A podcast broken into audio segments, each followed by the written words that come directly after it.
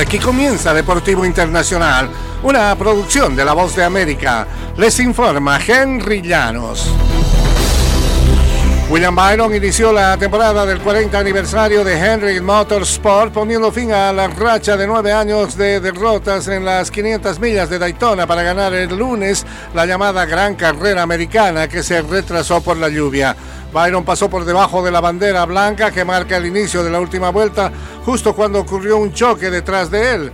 La bandera de precaución salió, lo que generó confusión. Byron no supo si era el ganador oficial al darle una última vuelta al Daytona International Speedway. Esa fue una larga vuelta y media, admitió Byron. Mi jefe de mecánicos intentó hablar, pero estaba muy emocionado. Entonces pensé, hombre, espero que él sepa, porque yo no sé si gané la carrera. La última vez que un piloto de Henry ganó las 500 millas de Daytona fue de la mano de Dale Earnhardt en el año 2014. Y en el béisbol de grandes ligas, Paul Goldschmidt encontró un positivo en la peor campaña de los Cardenales de San Luis desde 1990. Tuvimos un receso de temporada más largo, la oportunidad de ver hacia el futuro y empezar a planear un poco, indicó el primera base que ha sido elegido siete veces al Juego de Estrellas durante la primera práctica con el equipo completo.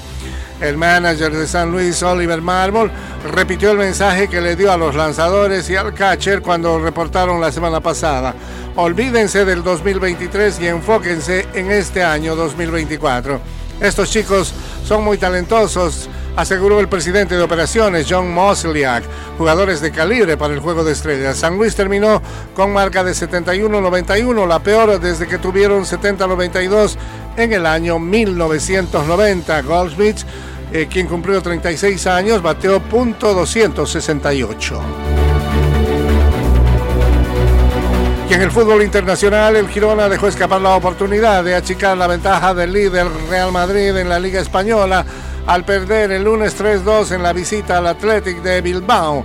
Segundos en la tabla, el cuadro catalán tenía el alcance de acercarse a tres puntos, pero cayó fulminado por el doblete de Alex Berenguer y el gol de Iñaki Williams el Real Madrid, que el domingo empató uno por uno en el feudo del Rayo Vallecano, lidera con una diferencia de seis puntos.